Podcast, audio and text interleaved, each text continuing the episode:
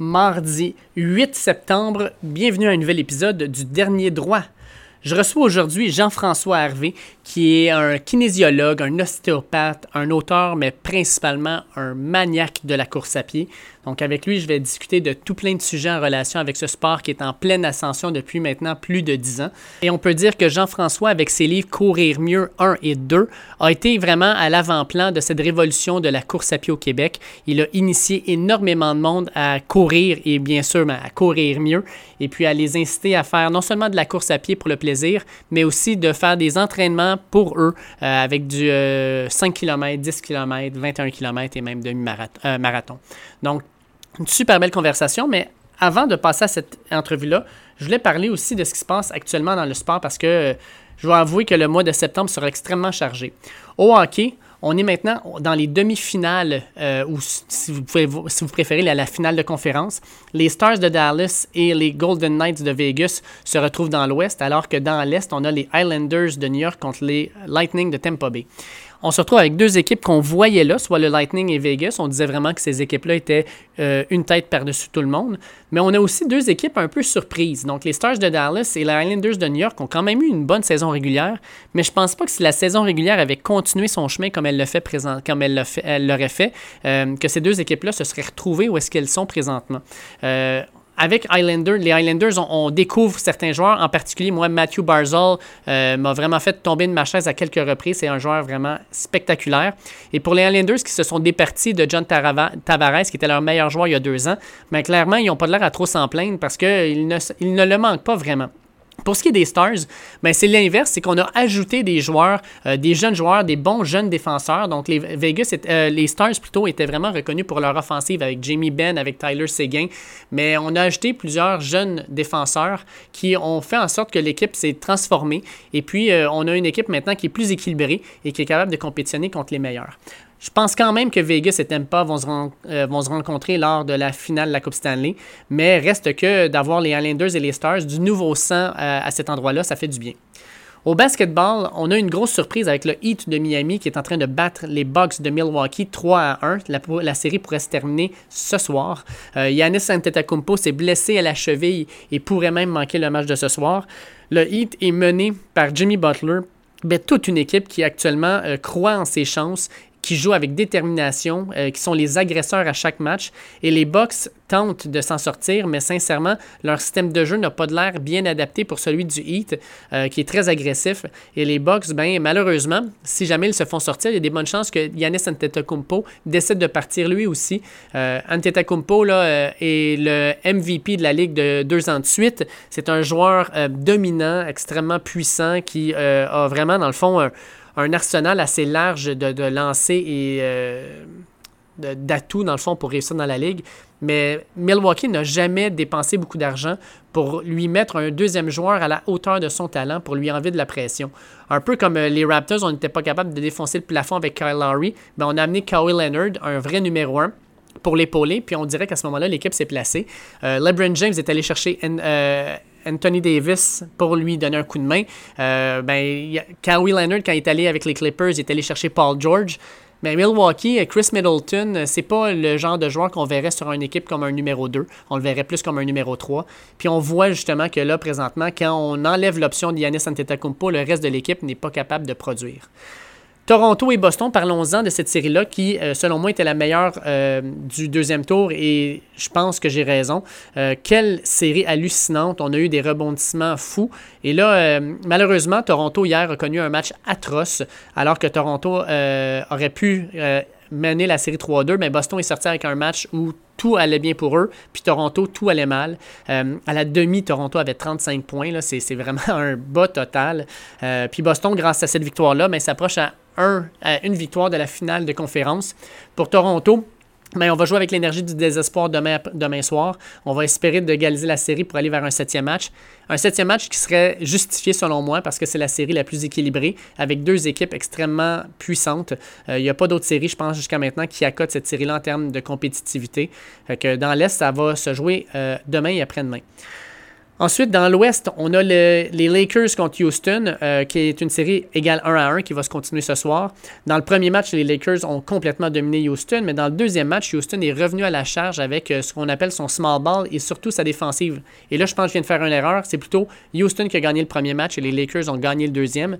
Mais les Lakers, j'ai l'impression, vont s'ajouter rapidement à cette, approche de small ball-là de Houston et leur défensive. Et la puissance des Lakers, c'est vraiment leur taille. Euh, LeBron James, Anthony Davis, c'est des gros gaillards, des gaillards imposants. Et Houston n'a aucun joueur pour pouvoir les, garder. Fait que moi, j'ai l'impression qu'on va essayer de contrôler le ballon, on va essayer d'aller vraiment à, l'intérieur euh, de la bouteille, puis vraiment de contrôler cet espace-là. Et on va essayer justement avec euh, Rajon Rondo, qui en passant est de retour et est excellent euh, depuis son retour, mais on pense euh, peut-être pouvoir garder justement James Harden ou même euh, Westbrook, ou du moins les contenir. Je pense pas qu'on peut les garder, mais on peut les contenir. Je termine avec la série des Clippers contre Denver, qui est 2 à 1 en faveur des Clippers. Kawhi Leonard a montré hier lors du match qu'il était vraiment le meneur et le meilleur joueur de la NBA. Il a été absolument dominant. le match a été super serré jusqu'à la fin, mais Kawhi Leonard, quand ça compte, ben, c'est lui qui prend le ballon, c'est lui qui prend la charge de l'offensive et même de la défensive. Et puis, c'est lui qui va, dans le fond, devenir le chef d'orchestre. Puis, quand on a besoin d'un gros lancer, ben, c'est à lui qu'on donne le ballon et c'est lui qui le prend. Il l'avait montré l'an dernier avec Toronto, mais il n'a pas changé, il est encore aussi dominant. C'est littéralement le mâle alpha euh, de la NBA à ce niveau-là. La NFL, elle, va démarrer jeudi. D'ailleurs, si vous voulez avoir des informations sur ce début de saison-là, je vous invite à écouter ma chronique à Choix Radio X à Québec qui va se tenir jeudi midi sur les réseaux sociaux, Twitter, Facebook, Instagram, at Dernier Droit. Je vais donner l'heure exacte de ma chronique. Donc, on va parler de ce début de saison-là qui est très attendu. Au tennis, on a eu de très belles performances de nos Canadiens. Malheureusement, Félix Auger-Aliassime s'est fait sortir hier contre la deuxième tête de série, euh, Dominique euh, euh, Thiem. C'était un match qui, malheureusement, a glissé des doigts de Félix Auger-Aliassime après un bon premier set où il l'a perdu, mais de façon serrée. Les deux autres, 6-2, 6-1, on dirait qu'il n'y a plus rien qui fonctionnait pour lui, mais ça reste une belle expérience pour un joueur de 20 ans et qui va probablement rejouer à ces niveaux-là rapidement dans les prochaines années. Chapovalov, lui, de son côté, euh, devient le premier Canadien de l'histoire à se qualifier pour un quart de finale dans un match, euh, dans un tournoi individuel du US Open. Euh, pour Chapovalov, je pense que c'est une, occasion en or de gagner le tournoi, alors que Djokovic s'est fait disqualifier en fin de semaine alors qu'il a frappé une balle sur une juge de ligne, même si ce n'était pas intentionnel, selon le règlement, il devait se faire disqualifier. Donc Chapovalov, Djokovic n'est plus là.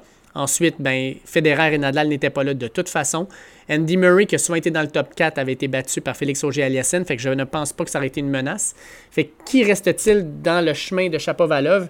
Ben, premièrement, euh, le premier joueur, selon moi, qui est le plus important, c'est Dominique Thiem qui vient de sortir Félix Auger-Aliassime. Il a de l'air en très grande forme, il a de l'air vraiment avoir du bon tennis. Mais l'autre, moi, je dirais que c'est Alexander Zverev, l'Allemand, cinquième tête de série qui euh, joue très bien lui aussi. Malheureusement, euh, pendant que je suis en train de faire ce podcast-là, il vient de perdre la première manche contre Koric 6 à 1. Si jamais Koric devait gagner, 27e euh, tête de série, ça serait peut-être une proie un peu plus facile pour Chapovalov, mais comme on dit, on ne vendra pas la peau de l'ours avant de l'avoir tué. Chez les femmes, ben, je pense que ça va être le tournoi de Serena Williams. Elle pourrait faire l'histoire en devenant la femme avec le plus grand nombre de titres de Grand Chelem de l'histoire. Ça fait longtemps qu'elle court après ce, fameux titre-là qui lui permettrait d'avoir le record. Euh, mais avec le tournoi actuel, dans la, façon dont c'est présenté, elle a eu quelques moments un peu plus difficiles, mais elle a l'air vraiment d'une femme euh, en mission. Et je pense qu'encore une fois, la personne qui va se mettre dans sa route, ça sera Naomi Osaka. Euh, fait que ça va être vraiment intéressant de voir si ces deux femmes-là se rejoindront en finale. Et si c'est le cas, si Serena pourra finalement gagner le US Open, le titre du Grand Chelem qui lui manque pour devenir record woman du nombre de titres de Grand Chelem. Je parle finalement du Tour de France parce qu'on en a parlé avec Mathis Julien à la fin de la semaine dernière et on va en reparler avec lui à la fin de la semaine. Mathis Julien prédisait que Primo Roglic euh, connaîtrait probablement une très bonne fin de semaine avec l'équipe Jumbo. Euh, et euh, effectivement, dimanche, il a très bien géré sa course, quelques bonnes attaques qui lui a permis de, créer un trou avec quelques, coureurs, dont M. Pogacar qui a gagné. Lui a terminé deuxième de l'étape, mais ça n'importait pas peu pour lui parce que il réussit à, créer un trou euh, dans cette étape-là de 11 secondes sur un petit peloton de leader et de 54 secondes sur un autre. Fait que cet écart-là permet à Primo Roglic d'aller chercher le maillot jaune. Et là, présentement, 21 secondes d'avance sur Egan Bernal, euh, le champion en titre, euh, et ensuite 28 secondes sur Guillaume Martin, un Français, 30 secondes sur Romain Bardet, et ensuite un duo de Colombiens, soit Nero Cantana et Rigoberto Uran à 32 secondes. Donc, les écarts ne sont pas énormes, mais ça reste quand même que Primo Roglic euh, vient euh, de, prendre ce maillot jaune-là.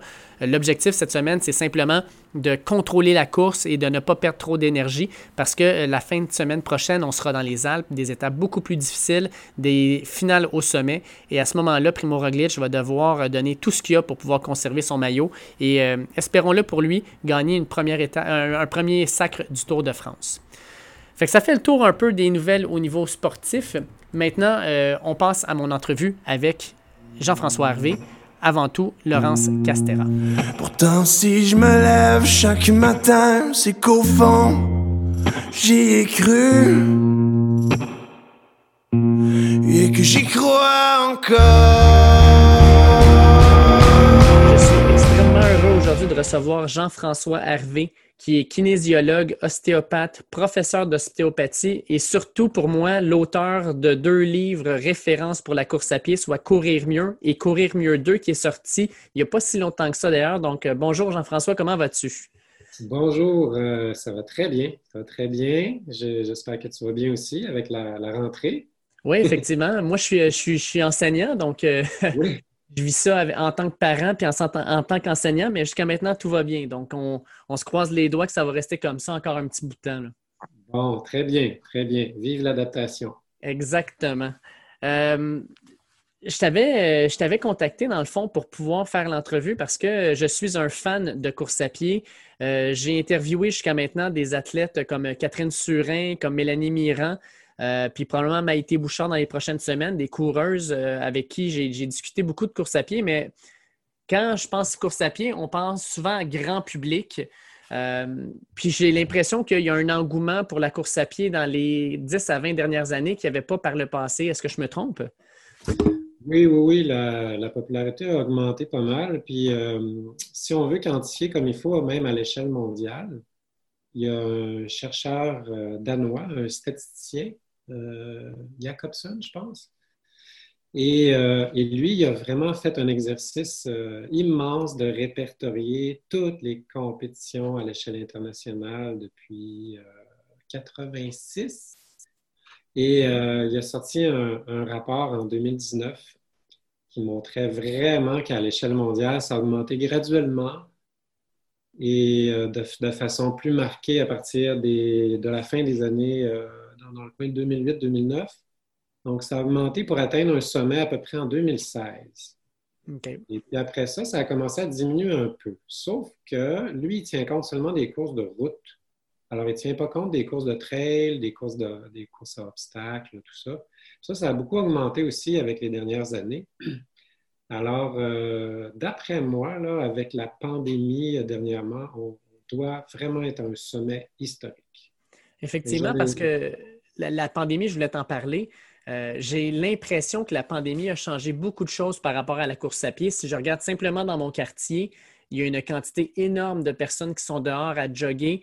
Euh, clairement, en, en, regardant quelques-uns, c'est la première fois qu'ils joguent, mais c'est correct. Je veux dire, tout le monde se met un petit peu à l'exercice physique. Le fait d'être confiné doit avoir aidé justement au monde à sortir, mais quand on regarde le coronavirus, on parle beaucoup de euh, c'est difficile sur le, côté euh, au niveau pulmonaire, c'est difficile pour les personnes qui sont en embonpoint, etc. Est-ce que tu penses que justement tous ces points-là ont fait en sorte que le monde a décidé de, s'acheter ou de sortir leurs espadrilles puis de sortir dehors? Ben, c'est une bonne question. Euh, moi, effectivement, j'ai observé comme toi plus de coureurs.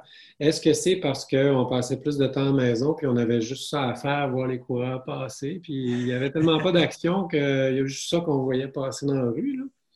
Euh, je pense qu'il y a vraiment plus de courage. Je, l'observe. J'ai plusieurs, euh, même lecteurs, des, nouveaux lecteurs, des nouveaux coureurs qui m'écrivent, qui viennent de commencer. Euh, et j'observe aussi qu'il y a des personnes qui ont recommencé à courir. Des, mm-hmm. gens qui couraient, puis là, qui avaient arrêté, puis là, avec la pandémie, il n'y avait plus rien d'autre qu'ils pouvaient faire, donc ils ont recommencé à courir. Alors, d'après moi, il y, a, aussi une question de santé Il y a la question de santé physique que tu amènes euh, par rapport à l'aspect pulmonaire en bon point. Mais d'après moi, la, la, première raison pour laquelle les gens courent, c'est pour leur, santé mentale. oui, oui, effectivement. À un moment donné, le niveau de stress est vraiment élevé pour plusieurs personnes. Même des gens qui disent qu'ils ne sont pas stressés dans cette période-là, il reste que c'est nouveau, on n'a jamais vu ça. On n'a pas nécessairement de bonne sensation de contrôle sur tout ça. C'est imprévisible. Fait que ça amène du stress. Puis, euh, ben, il y a un paquet de gens qui bougent, mais vraiment pour évacuer le stress aussi. Puis, je pense que c'est vivre la course à pied pour ça. La course à pied, euh, quand on commence, euh, pour plusieurs, c'est souffrant pratiquement partir. Là. Je veux dire, les, les, premières, les premières centaines de mètres où tu sens que ton cœur va exploser, que tu manques de souffle. Malgré ça ça, marche quand même pour le stress? malgré le fait que tu souffres à l'intérieur physiquement au niveau du stress, ça pourrait avoir un impact positif? Ben oui, parce qu'on mobilise de l'énergie. Donc, pendant qu'on court, euh, ça peut même être perçu comme un stress parce que si c'est une nouvelle activité pas maîtrisée, on n'a pas de contrôle bien là-dessus, ça joue même sur notre ego parce qu'il y a des personnes qui disent Mon Dieu, ça n'a pas d'allure, je suis dans une vraie patate, j'avance pas, c'est quoi cette affaire-là? Qu'est-ce que je fais à courir? Donc, pendant la course, peut-être que c'est pas ça qui diminue le stress tant que ça, mais le fait de mobiliser de l'énergie, que ce soit de la course à pied ou autre chose, on sait, là, la littérature est très claire là-dessus, c'est une des meilleures stratégies pour évacuer le stress, pour gérer le stress. Donc, euh, après euh, une couple de semaines, euh, deux, trois semaines, ben là, tout à coup, les gens ont un peu moins de courbatures, ils sentent qu'il y a un petit peu plus de rebond. ben là, tout à coup, ils, sentent qu'il y a un petit peu plus de contrôle puis de compétence par rapport à cette activité-là. Puis là, ben, dans le fond, ça peut ça peut avoir des effets qui sont, qui sont importants. On parle de, l'euphorie du coureur aussi, hein? toute la sécrétion d'hormones. J'en parle justement dans Courir mieux 2. C'est pas mal plus complexe que juste les endorphines. Hein? C'est les endorphines, là, c'est notre morphine interne. Hein? C'est mm-hmm. pour gérer la douleur, mais ce, ce dont on parle pas beaucoup, c'est que quand on court aussi, on sécrète des endocannabinoïdes. Puis ça, ben, c'est comme du CBD. Là. C'est, un effet calmant, apaisant. Fait que ça, c'est un super bon effet là, quand on est stressé. Puis après ça, ben, on a une sécrétion de sérotonine aussi, dopamine. Fait que let's go les centres de récompense, let's go l'euphorie, le bonheur. Donc, euh, on a besoin de ça dans cette période-ci. Oui, je pense que je suis d'accord avec toi là-dessus, c'est vrai. Puis, euh, il y en a qui le font aussi parce que justement, euh, en, bon point, ils se disent je vais commencer à courir, ça va peut-être aider. Est-ce que la course est un bon sport pour euh, faire partir ces fameux tissus adipeux-là qui, qui, se concentrent souvent au niveau de la bédaine ou des hanches? C'est un sport qui va permettre de perdre du poids rapidement ou c'est un sport où ça va être vraiment sur le long terme?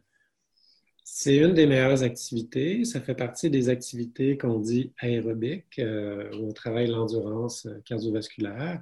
Donc, on peut faire des plus longs entraînements. Euh, en même temps, les personnes qui ont une surcharge pondérale importante, euh, la course à pied, ce n'est pas nécessairement l'activité de choix pour eux. Mm-hmm. Pourquoi? Parce que les forces d'impact vont être plus élevées. Donc, quand on parle des fameuses forces d'impact dans le sol puis qui se répercutent dans notre corps, ben, c'est quoi ces forces-là? Ben là, on va revenir à, notre physique de secondaire 4. Je suis désolé, c'est peut-être pas un, une bonne. là, on vient d'en perdre, là, je suis désolé. La fameuse F est égale à MA. Hein? C'est notre masse multipliée par l'accélération gravitationnelle. Fait quand on a une surcharge pondérale, ben, les forces d'impact sont démultipliées. Et, donc, ce n'est pas évident pour notre, notre, système osseux, notre système musculaire, tout ça. Ce qui fait que ce qu'on suggère habituellement pour des gens qui ont une surcharge pondérale, c'est de faire de l'entraînement croisé avec la course à pied aussi. S'ils aiment ça, il y a une notion de plaisir aussi. Hein. Mm-hmm. Si la personne n'aime pas ça faire du vélo ou du patin ou aligné ou du ski de fond, puis qu'elle aime juste courir, ben let's go, on va y aller avec la course. Mais euh, normalement, on va plus suggérer de varier les activités pour euh, mieux gérer euh, l'aspect mécanique. OK. en 2013, tu lances ton premier livre, Courir mieux, qui devient un énorme succès. Euh, pourquoi tu as décidé de lancer Courir mieux? C'est-tu parce que tu euh, parce que tu fais de la course depuis plus de 40 ans? Euh, est-ce que c'était simplement parce que tu te faisais poser beaucoup de questions par des clients justement qui venaient te voir puis qui avaient des problèmes ou c'est parce que tu voulais vraiment répandre une, passion de la course pour, pour justement entraîner plus de personnes à, courir puis découvrir ce magnifique sport-là? Ben, euh, ben, premièrement, j'avais écrit un livre qui avait été publié en 2011, euh, L'entraînement spinal, qui était plus sur, mon autre dada, les, problèmes de dos, les exercices pour le dos. Et puis, j'ai beaucoup aimé l'expérience d'écrire le livre. J'ai trouvé que c'était un beau processus créatif. Il faut dire que moi, je viens d'une famille là, avec un père qui était bibliothécaire, une mère linguiste. Donc, on, avait des livres partout là, dans la maison. Euh, et, depuis que je suis petit, que je me disais que j'allais écrire des livres un jour, puis là, ben, j'écris des livres plus euh, d'éducation physique, on pourrait dire. C'est mm-hmm, de l'éducation, mais euh, par rapport à l'aspect corporel. Puis, donc, j'ai beaucoup aimé ça. Et puis là, je savais que j'allais écrire d'autres livres. Et là, il y avait ce, cet autre dada-là qui est la course à pied. Et vu que je suis ostéopathe, puis je vois beaucoup de, beaucoup de patients coureurs, j'avais commencé à développer avec les années des ateliers où je leur montrais des exercices pour s'occuper d'eux, euh, je leur parlais de techniques de course. Et puis là, tout à coup, au début des années 2010, on était dans la période où là, euh, tout le monde parlait des chaussures minimalistes. Mm-hmm. Là, tout à coup, euh, il fallait pas appuyer sur le talon, c'était méchant, c'était mauvais, il fallait appuyer sur l'avant du pied ou à la limite le, le milieu du pied, mais là, surtout pas le talon. Euh, ça fait qu'on entendait toutes sortes de choses, puis les, je trouvais que les, gens étaient vraiment mélangés là-dedans. Donc, quand j'ai décidé d'écrire Courir mieux, c'était pour toucher ces sujets-là, puis toucher des sujets que je trouvais qui n'étaient pas abordés dans, les autres livres de course. Parce que moi, j'ai des dizaines de livres sur la course, ça parle tout de la même affaire, ça parle d'entraînement. Oui. Des programmes d'entraînement, entraînement, entraînement. Mais je trouvais qu'il n'y avait pas de livre qui abordait la technique de course en profondeur. Les blessures, c'était touché en superficie. Euh, tous les exercices à faire pour les coureurs, il en parlait très peu. moi, c'est ça que je voulais amener. Mais quand j'ai, parlé de ça à mon éditeur, mon éditeur m'a dit OK, mais il va y avoir des programmes d'entraînement aussi. Mais là, j'ai dit ben, je, peux, en faire. Moi, j'étais kinésiologue, j'étais entraîneur d'athlétisme, j'adore ça. Donc, j'ai ajouté ça parce qu'on voulait que ce soit un livre relativement complet quand même.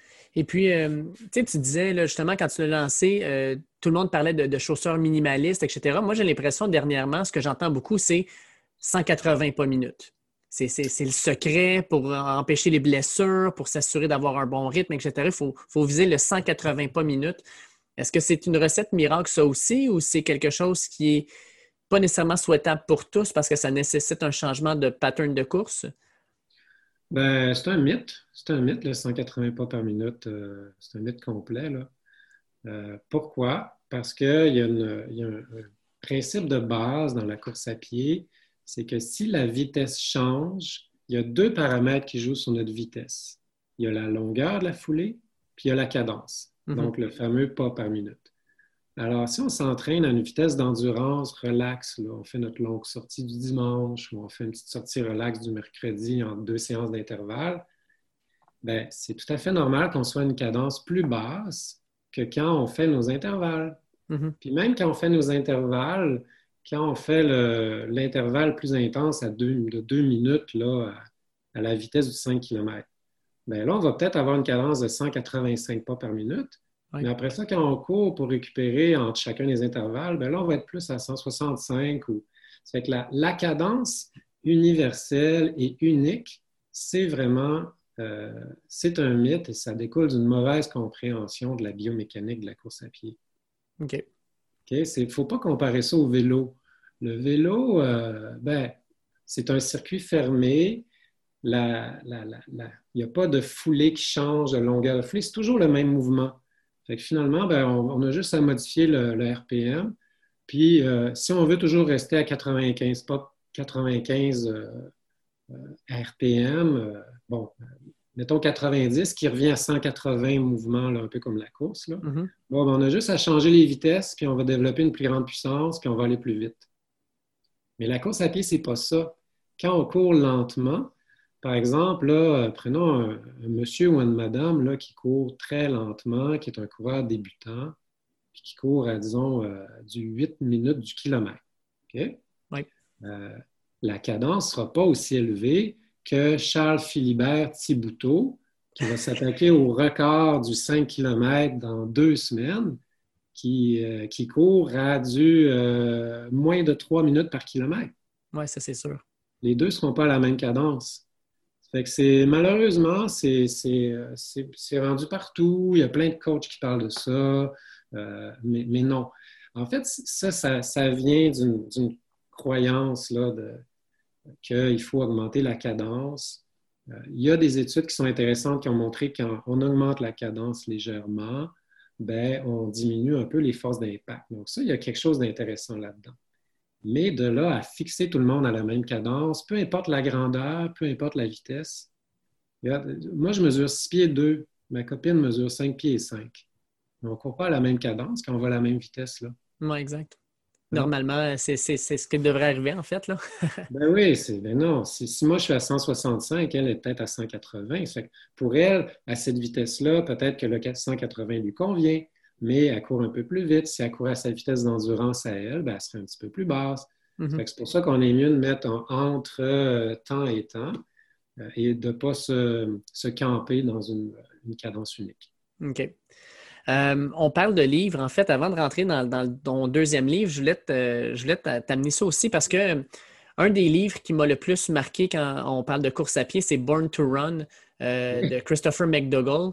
C'est un livre que, j'ai lu, que j'ai dévoré. Puis quand je terminais 10 pages, j'avais le goût d'aller courir à l'extérieur. Euh, si jamais il y a des auditeurs qui ne l'ont pas lu, je les, invite à aller le, le, lire, en fait.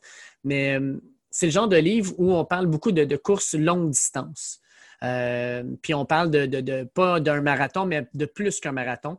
Et dernièrement aussi, on parlait de tendance de course. J'ai l'impression qu'on va vers les extrêmes où on pousse de plus en plus vers les ultramarathons, les courses euh, extrêmes où on a euh, des, courses de, 80, 90, 100 km, puis même dans des conditions euh, assez complexes, assez difficiles.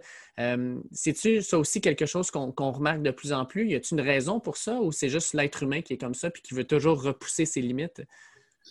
Ben, c'est intéressant ce phénomène-là parce que maintenant, euh, le, maximum, la distance ultime, c'est même plus le marathon. effectivement, un marathon, c'est rendu quasiment banalisé là, pour plusieurs personnes.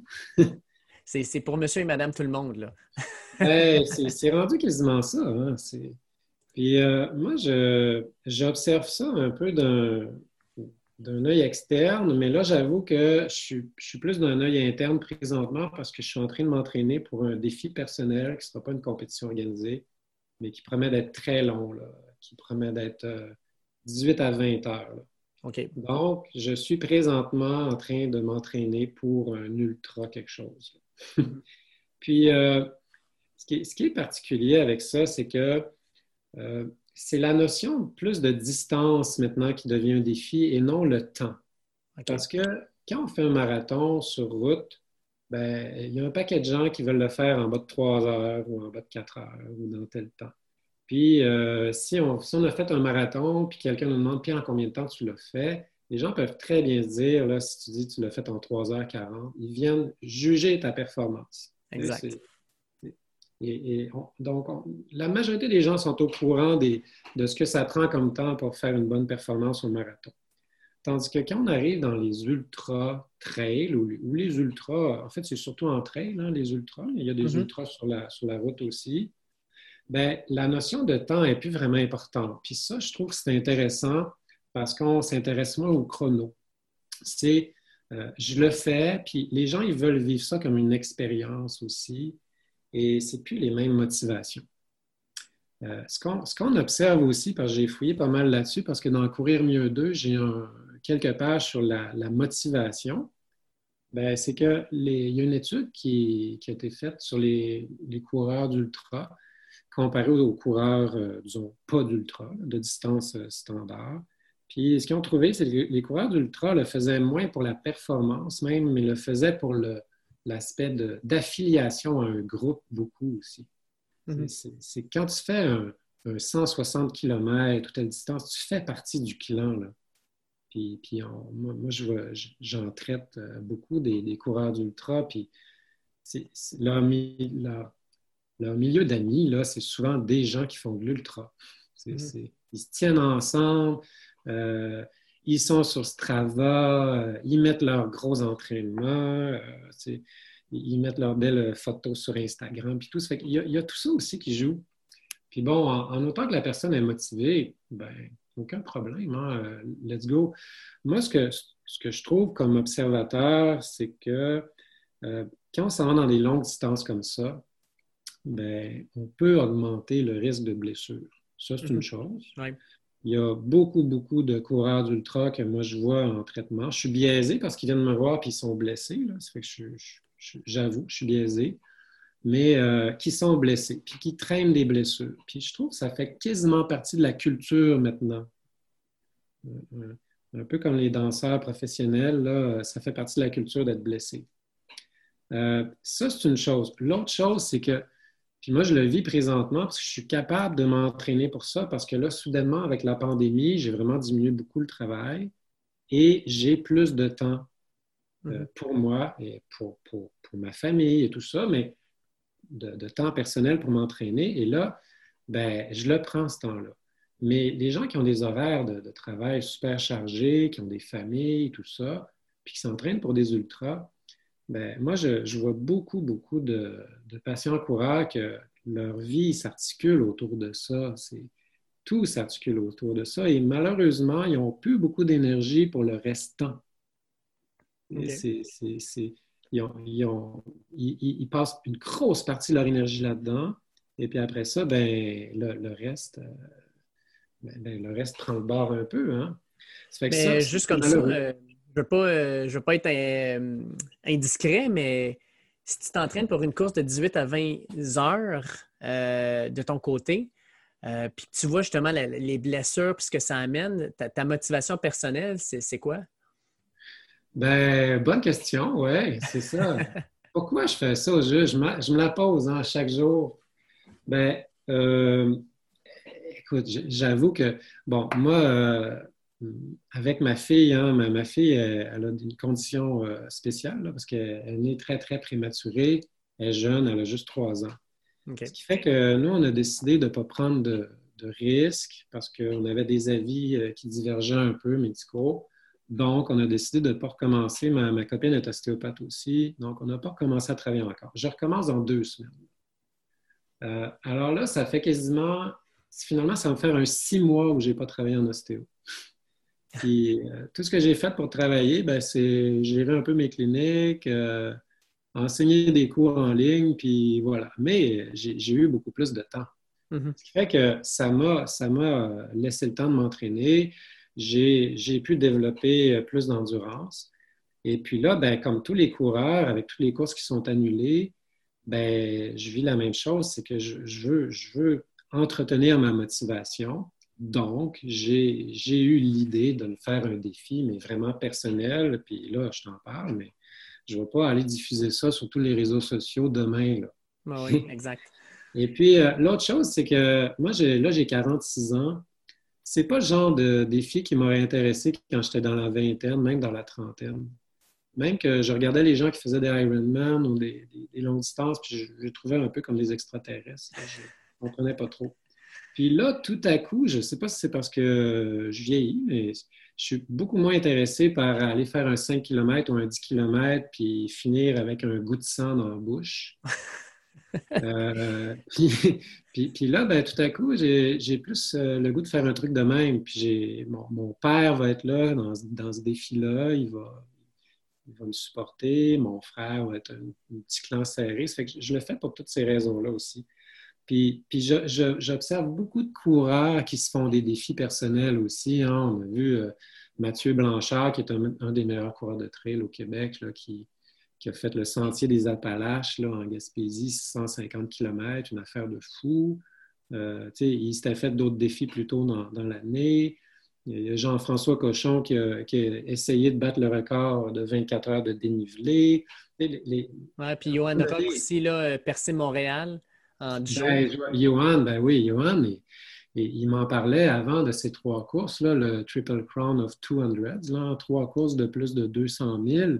Puis, euh, ben, quand ça a été annulé, ça lui prenait une, alternative. Là. Sinon, euh, il avait tout fait ça pour rien, puis il n'y avait plus de motivation. Hein. Il s'est trouvé un autre truc de fou.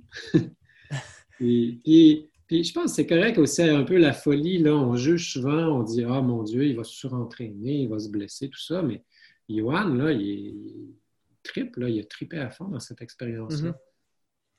Ah, puis tu sais, tu le vois même, euh, ceux par exemple qui voulaient participer à l'Ultra Trail du Mont Blanc, euh, c'est une autre course emblématique. Euh, puis quand tu t'entraînes pour ça, puis du jour au lendemain, tu te fais annuler ça, tu te dis, j'ai pas fait tout cet entraînement-là pour rien. Fait que c'est sûr que tu te revires de bord, puis tu veux dire, qu'est-ce que je vais faire qui va me permettre justement d'accomplir quelque chose malgré tout. Là? Oui, oui, parce que c'est en, en, nous aussi. Puis il y a différents niveaux de motivation aussi, puis les personnes ne sont pas motivées de la même façon. Euh, mais euh, dans la littérature, c'est très clair aussi que les gens qui ont déjà fait de la compétition, ça reste toujours un peu en eux. Moi, moi j'ai j'ai beau avoir arrêté la compétition depuis un bout, j'ai commencé jeune, j'en ai fait beaucoup. J'ai ça en moi. Même quand je joue au dard ou que je joue euh, aux poches, je, suis compétitif. c'est, que c'est, il y, a ça qui, qui va toujours rester. Puis là, là, ça devient plus un. Bon, je ne compétitionne pas contre, contre, euh, d'autres personnes, mais l'idée, c'est, de se repousser. Puis, puis euh, ça peut être fait de façon saine je pense. En, autant que ça, en autant que ça soit harmonieux avec le restant de notre vie. C'est sûr que quand, quand j'ai présenté ça à ma copine, j'ai dit OK, regarde, j'ai un projet sportif. Là, elle avait peur.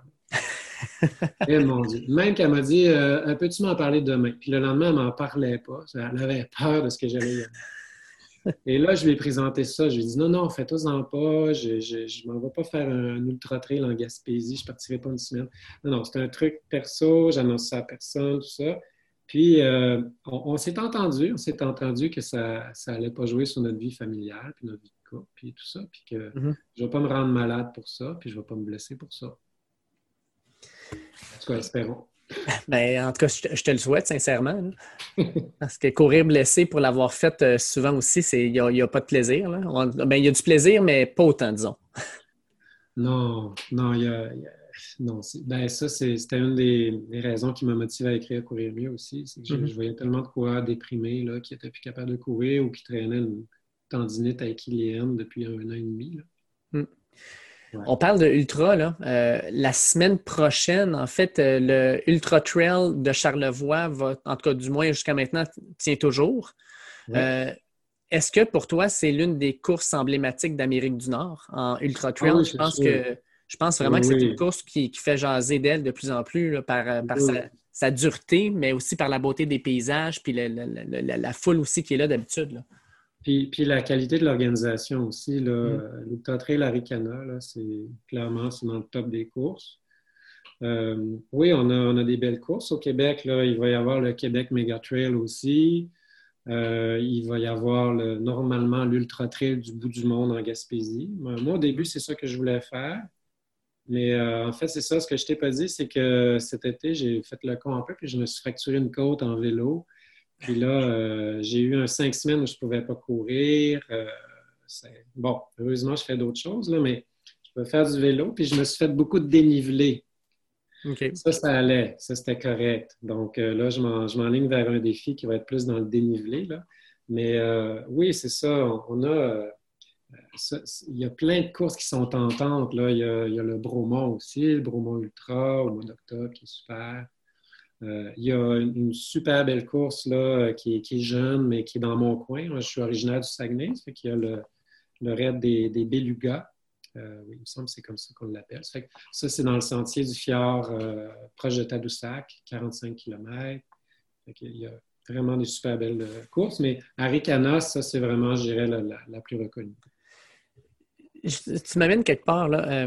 quand je parle d'ultra trail à du monde qui n'en ont jamais fait, ils me posent une question, puis je ne sais jamais vraiment quoi leur répondre. Ils, me demandent c'est quoi le plaisir d'aller courir dans la forêt avec les bébites, les maringouins, les ci, les ça pendant des heures et des heures. Où tu vas chercher ton plaisir? Comment tu peux courir 4 heures, 5 heures, 6 heures, puis garder le sourire à la fin, puis être de bonne humeur? Puis moi, j'ai beau leur dire, c'est parce que j'aime ça, j'ai l'air d'un masochiste. Fait que je sais pas trop quoi leur répondre, en fait. Ben, il, y a, deux choses dans ce que tu amènes, dans l'aspect de courir dans la forêt avec les bébites et tout ça. moi, cet aspect-là, sans prendre la durée, là, moi, je demanderais aux gens, c'est quoi le plaisir de courir dans la ville, sur l'asphalte, avec les exhausts de voitures autour. Mm-hmm. mais donc, déjà, déjà d'être dans la forêt, c'est génial. Puis, puis, ce qu'il faut savoir, c'est que plus la distance augmente, plus la vitesse diminue. Mhm. Et, quand, et avec le dénivelé aussi, ce qui arrive, c'est que même les meilleurs coureurs se trouvent à marcher dans les montées. Hein. Puis, euh, puis, donc, il y, a, une bonne une partie, selon le dénivelé des courses, qui est faite en marchant ou de la marche rapide, avec des bâtons même souvent. Plus le dénivelé est élevé, plus il y a des coureurs qui ont des bâtons en plus pour faire ça. Ce qui fait que ce n'est pas, pas nécessairement un effort qui est qui est, aussi euh, intense. Puis euh, il y a des points de ravitaillement, ça fait que là, il y a des coureurs qui peuvent s'arrêter, puis euh, prendre, prendre le temps de manger, se reposer. ils s'écroulent sur une chaise, puis après ça, ils se demandent comment ils vont se lever, mais ils se mm-hmm. relèvent, puis ils partent. Ça fait qu'on le, le, plaisir, c'est d'arriver à terminer l'épreuve, c'est l'expérience, puis c'est l'aspect humain aussi. Hein. Il y a plusieurs coureurs de trail qui parlent de ça. Là. Ils se sont fait des amis, ils ont couru 40 euh, km avec un coureur et ils restent en contact. Puis aussi, c'est de. Euh, tu sais, comme Johan, on parlait de Johan tantôt. Mm-hmm. Johan, il écrivait là, que il souhaitait être une, autre personne au retour de son périple de percer à Montréal. Une nouvelle personne. Là, je ne veux pas lui mettre dans les mots dans les bouches, là, mais quelque chose comme ça. Puis, euh, c'est ça qui arrive avec les épreuves d'endurance, c'est qu'on euh, se rend compte que nos limites sont pas mal plus loin qu'on pense. Et puis ça, ben après, ça, nous, ça peut nous amener à changer notre, notre, notre vision notre façon de, jouer avec notre environnement, avec les défis, avec les obstacles qu'on a dans la vie. Puis ça peut même, ça peut même avoir des répercussions euh, dans notre travail, dans tous les obstacles qu'on va vivre, dans les difficultés.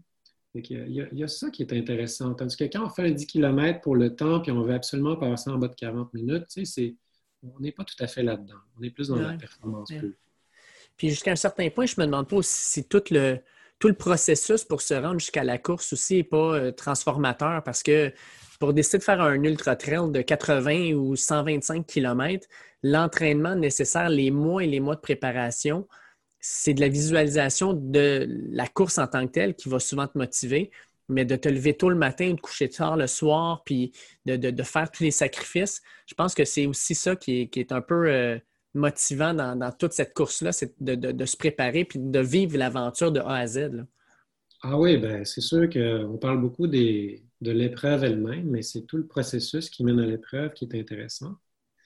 Puis, euh, parce que rendu à l'épreuve, dans le fond, là, quand l'entraînement est fait, c'est le temps de s'amuser. Hein.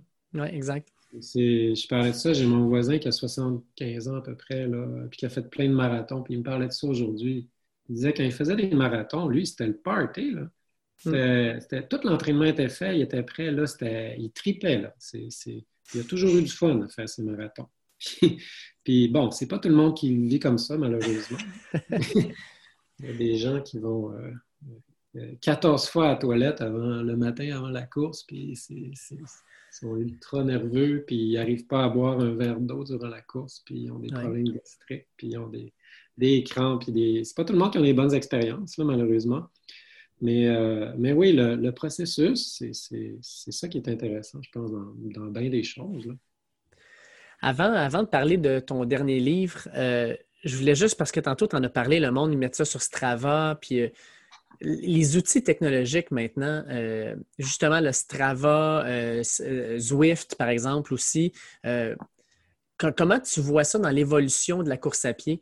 Euh, je vois euh, une communauté virtuelle qui est en train de se créer, qui motive le monde à s'entraîner 12 euh, mois par année, que ce soit dans son sol. Moi, je déteste m'entraîner à l'intérieur je veux toujours être dehors. avec Zwift, pendant le confinement, bizarrement, j'étais dans mon sol à suer des grosses gouttes dans mon sol puis à triper quand même, comme si j'étais sur un jeu vidéo, mais en faisant de l'exercice en même temps.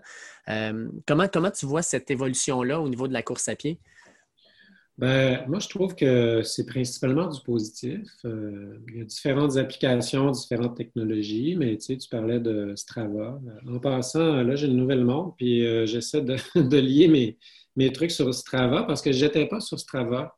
OK. Et puis là, euh, là, tu vas devenir un addict de Strava. ouais, ben là, j'observe ça. je ne veux pas devenir addict de rien, mais ouais, ouais, addict. Est-ce que je suis addict de course ou. Hmm. Euh, mais euh, en tout cas, j'espère avoir une relation saine avec ça. Euh, puis, de toute façon, le, défi dont je te parle, c'est qu'il faut qu'ils soient enregistrés sur Strava pour être homologués. Là. Ça fait que ça, fait que j'ai pas le choix. Ça fait que je me prépare d'avance. Puis, ce, que, ce que je vois, en tout cas, je, je, je, pas je commence à utiliser ça, mais j'en entends parler depuis longtemps. Euh, ou avec Zwift, hein, qui est l'aspect en ligne euh, sur, un, smart trainer euh, à vélo. C'est l'aspect communauté, puis on est, on est des, animaux grégaires. On a besoin de ce lien-là avec les autres. Puis là, c'est une des choses qu'on vit avec cette pandémie-là. C'est que là, tout à coup, on a vraiment beaucoup moins d'interactions. Les clubs de course, c'est fini. Puis on a besoin de ça. Moi, j'ai mm-hmm. Couru euh, avec deux, deux, potes de course pendant un bout euh, en, trail. Ça m'a fait beaucoup de bien là, pendant la pandémie. Puis à un moment donné, j'ai un de mes, un, de mes potes là, qui, s'est blessé. Après ça, c'est moi qui me suis blessé la cause. Fait que là, on ne s'est pas vu depuis un bout. Ça me manque, ça. Mm-hmm. je trouve que le, principal aspect positif de ces technologies-là, c'est l'esprit de faire partie d'une communauté. Euh, l'autre chose, c'est qu'il y a des gadgets aussi qui sont intéressants, qui viennent motiver plus euh, personnel. C'est ce qu'on appelle une motivation externe, mais ça peut, ça peut entretenir notre motivation interne. Donc, euh, il y a plein d'applications, Runkeeper, il y a plein de trucs qui, te motivent. Ah, bravo, vous avez atteint vos objectifs cette semaine, vous avez atteint vos objectifs aujourd'hui, et tout ça. Puis ça, la littérature est assez claire là-dessus. Ça, ça permet de, d'entretenir la motivation. Puis ça, c'est le gaz pour, euh, pour bouger, là, pour fonctionner. Donc, ça, c'est très bien. Mais maintenant, si je, m'en vais dans le côté obscur, oh, euh, ben, le côté obscur, pour moi, il n'est pas énorme. Mais c'est qu'à un moment donné, il y a des gens qui qui, euh, qui sont même plus capables de, s'entraîner s'ils n'ont plus leur technologie. Mm-hmm. tout à coup, ils n'ont plus, de, plus de motivation. Euh, puis, il, se fie tellement sur les données objectives de la technologie que tout à coup, sans ça, sont perdus. Euh, c'est arrivé à des gens là, qui, rendus à une compétition, ben, leur truc manquait de batterie, puis là, ils ne voyaient plus à quel watt ils étaient en roulant ou à quelle vitesse qu'ils couraient. Ben, là, il n'y avait plus de repères. là, le côté obscur, c'est que ça peut nous couper un peu de, de nos sensations internes. Notre perception à l'effort, notre fréquence cardiaque, tout ça. Même peut-être euh, jusqu'à un certain point, ils perdent le plaisir de simplement courir. Oui, puis, puis euh, ça peut même aller avec. Euh, moi, je courais avec un, ami à un moment donné, puis, puis je disais, voyons, tu pars bien trop vite. Puis il disait, mais oui, mais là, ma moyenne pour mon entraînement aujourd'hui, il faut que je cours à 4 minutes 50 du kilo, puis là, on est à 5-10, ça ne marche pas. Là, Je disais, ben là, on ça, là. on n'est pas obligé d'être à, à 4,50 du kilo tout le long, là. Euh, tu partiras ton chrono euh, après cinq minutes quand on se serait chauffé. Ouais, mais là, si je le pars après cinq minutes, il me manque cinq minutes à mon entraînement. Là, ça ne marchait plus, là, son affaire. Ça, que ça, ça, devenait délétère en quelque sorte. Mm-hmm. Mais bon, je, dirais que c'est quand même euh, un bon outil, là, parce qu'en plus, il y a plein d'outils. Moi, maintenant, j'ai une nouvelle montre avec un pod là, qui mesure mon, tout le, déplacement vertical, déplacement latéral, euh, les forces, les wattages, tout ça. Moi, j'adore ça. Là, ça fait que je suis bien content. cool. Écoute, euh, on va terminer avec justement ton dernier livre qui est sorti, quand je dis au printemps, c'est à la fin du printemps, début du mois de juin. Donc, Courir mieux 2. quand j'ai vu le livre sortir, je me suis posé des questions à la base. Je l'ai acheté, mais à la base, je me posais des questions. Je me disais, c'est-tu juste une mise à jour sept ans plus tard de courir mieux? C'est-tu juste Jean-François Hervé qui, euh, en sept ans, a évolué dans sa façon de penser la course à pied puis qui met les nouveaux, euh, les nouvelles modes, les nouvelles façons de penser sur papier? Euh, qu'est-ce qui t'a poussé sept ans plus tard à écrire un nouveau. Euh, on s'entend, c'est sûrement pas au mois de janvier 2020 que tu as décidé d'écrire ça, c'est un processus. Qu'est-ce qui t'a poussé à écrire un deuxième livre? Comment tu as, vécu ça avec justement l'écriture du premier livre qui a été vraiment un, succès? Ben, bon, ben, ben premièrement, ce qui est spécial, c'est qu'il y a beaucoup de gens qui considéraient, qui, disent que courir mieux, c'est leur Bible. ce, terme-là est souvent utilisé, ou euh, leur livre de chevet, de référence, tout ça. Mm-hmm. Puis, euh, il y a beaucoup de gens qui disent c'est c'est super complet, puis voilà, c'est ça que ça te prend pour courir. Puis, puis bon, moi, j'étais très content d'avoir des feedbacks comme ça, tant mieux. C'était super positif comme expérience après ce livre-là. Maintenant, euh, si on regarde ça, courir mieux, il y a plein de sujets que j'abordais pas. Puis, puis c'est pas pour rien que je les abordais pas, c'est que je trouvais que c'était déjà abordé dans plein d'autres livres. Donc, comme je disais tantôt, moi, je voulais plutôt toucher des sujets qui n'étaient pas nécessairement touchés dans les autres livres. Et puis, euh, il y avait cette impression-là que le livre était tellement complet que quand, quand le volet 2 est sorti, ça a un peu pris les gens par surprise. Parce que là, il y en a qui se demandaient, c'est-tu juste une nouvelle édition? Euh, tu euh, puis, non, c'est un tout autre livre, hein, comme tu as pu constater. Effectivement. C'est un tout autre livre.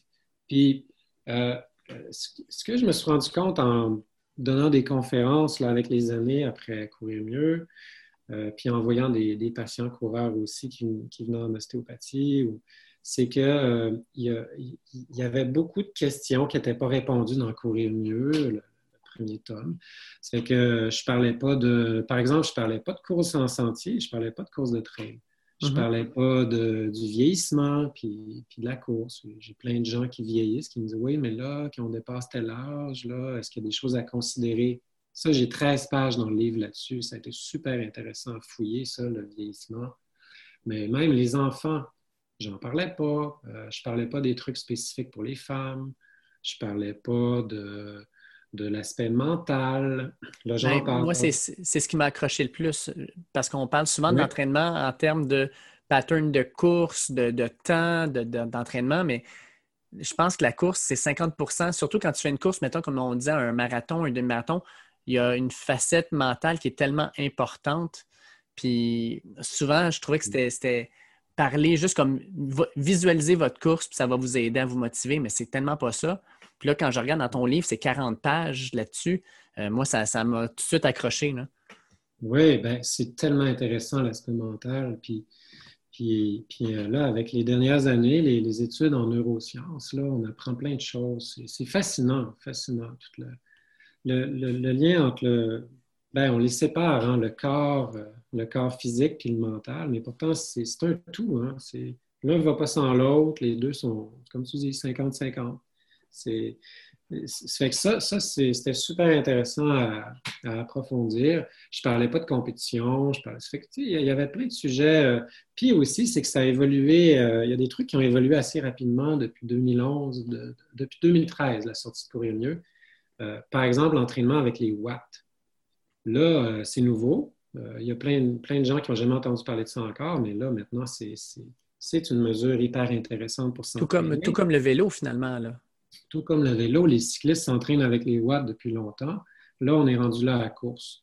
Euh, donc, j'ai mis même des programmes d'entraînement avec les watts, tout ça. je, pense je, pense même un petit peu en avance. Mm-hmm. Parce que les, gens, c'est comme, oh, c'est quoi ça? Mais euh, je pense dans un an, deux ans, trois ans, là, les gens vont se rendre compte que, euh, OK, c'est une, nouvelle mesure hyper pertinente.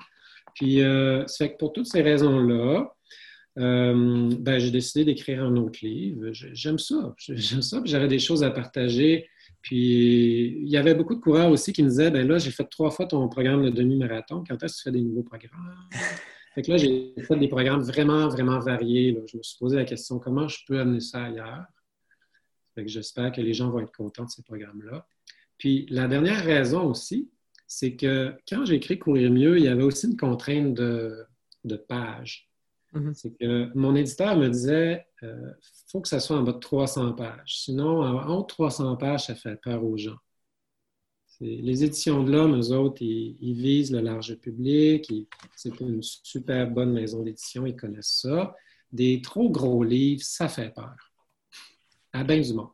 Ce qui fait que si j'avais écrit Courir mieux 1 et 2, mais d'un seul coup, ça aurait donné 600 pages. Et 600 pages, ça aurait rebuté plusieurs personnes. Tandis que là, en deux morceaux, là, ça, se digère mieux. Puis, euh, petite question comme ça, euh, curiosité. Le premier livre, comme tu dis, il y a du monde qui le prennent littéralement comme une Bible, puis tu te le fais dire. Est-ce que tu as vécu euh, des moments d'incertitude ou de pression supplémentaire que tu te mettais sur les épaules pour avoir un, ouvrage qui serait à la hauteur des attentes des lecteurs? Ou est-ce que tu disais justement, vu que c'est complètement différent, c'est un autre monde différent, puis ça donnera ce que ça donnera? Ah oui, oui, j'ai senti ça, cette pression-là. Ouais. Euh, comment, comment on vit avec ça? Ben, c'est drôle parce qu'avec l'entraînement spinal, euh, après ça, je n'avais pas senti, parce que l'entraînement spinal, c'est un livre qui, se vend très bien aussi. Hein. On est rendu à, bon, je sais pas, plus que 20 000. Hum, c'est bon. J'en parle jamais, mais c'est un grand succès aussi. Puis, puis euh, je ne l'ai pas vécu avec ce livre-là, mais Courir mieux, euh, oui, ça, ça c'était à une autre ampleur. Il a été traduit en plusieurs langues. J'en entends, on en a parlé beaucoup plus que, que mon premier livre. Puis, je pense que je, comprends un petit peu là, ce, que, ce que certains artistes vivent là, après, disons, euh, avoir, écrit, avoir fait un bon album de musique ou après avoir écrit un premier roman qui a fonctionné. Oui, il y a une pression. Euh, je, voulais, je voulais qu'il soit à la hauteur, euh, qu'il soit d'une qualité égale ou supérieure au premier. Oui, ben avec raison.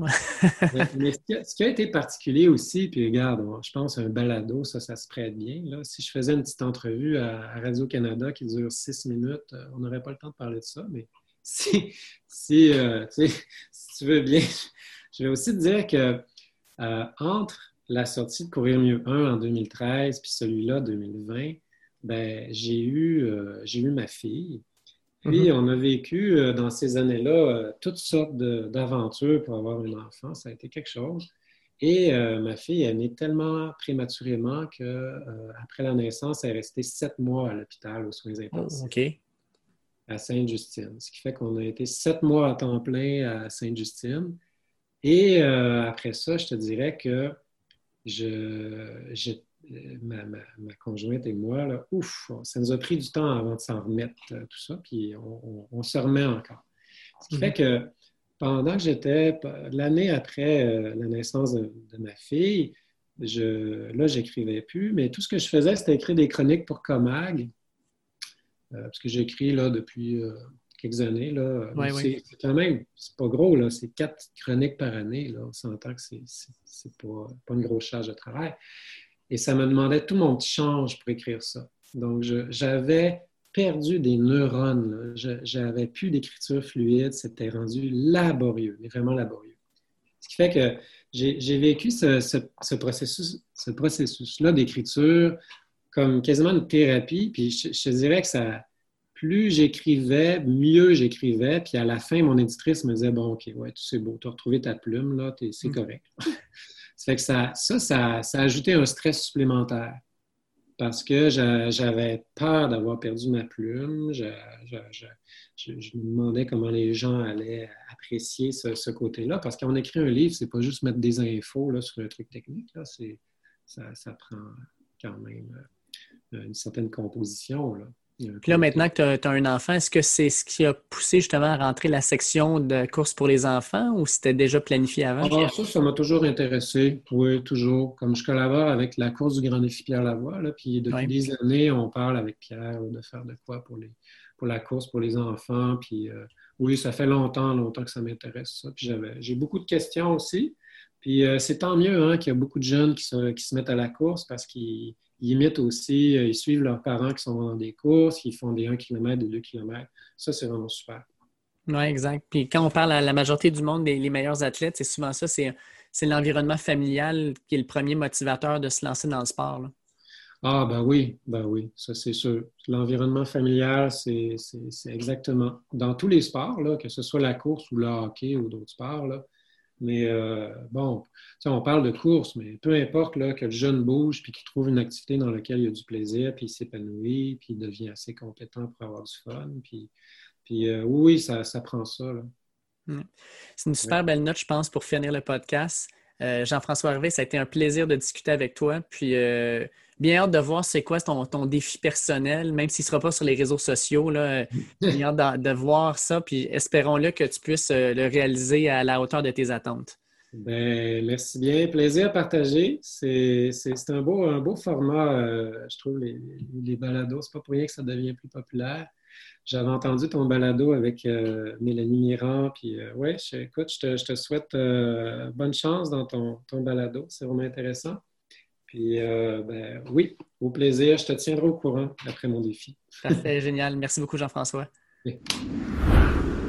Merci à Jean-François Hervé pour cette entrevue. Ça a été vraiment plaisant de discuter avec lui de course à pied. Je vous invite à aller en librairie chercher son livre Courir mieux 2.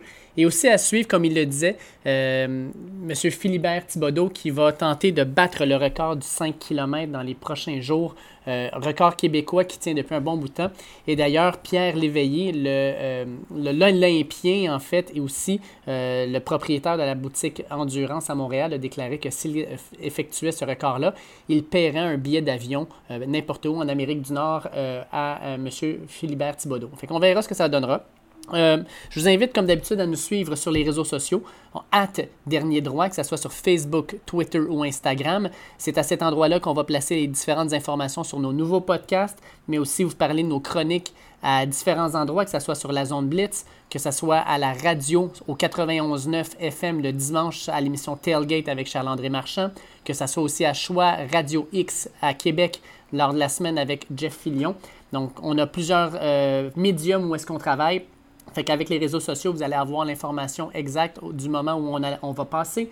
Je vous invite, comme d'habitude aussi, à partager nos différents épisodes sur votre plateforme de réseau social euh, et aussi à nous noter, si c'est possible, euh, que ce soit sur Facebook, euh, que ce soit plutôt sur Apple Podcast, Google Podcast, Spotify ou n'importe quelle plateforme que vous utilisez. Allez-y là-dessus, ça va nous faire plaisir de vous lire, d'avoir vos commentaires et vos différents feedbacks.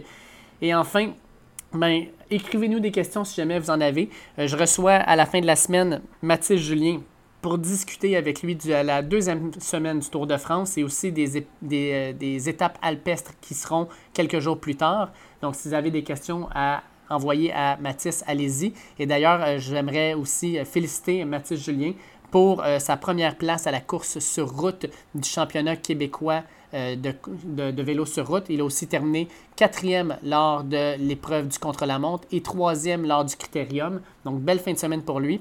Et aussi une belle fin de semaine pour Camille Primo, qui a gagné le titre euh, lors du contre-la-montre euh, par équipe, mais aussi terminé septième au contre-la-montre et douzième à la course sur route. Donc, de belles performances d'athlètes qui ont été sur notre podcast par le passé. Sur ce, je souhaite de passer une excellente semaine. On se reparle d'ici la fin de la semaine. Attention à vous. Ciao. Pourtant, si je me lève chaque matin, c'est qu'au fond, j'y ai cru. Et que j'y crois encore.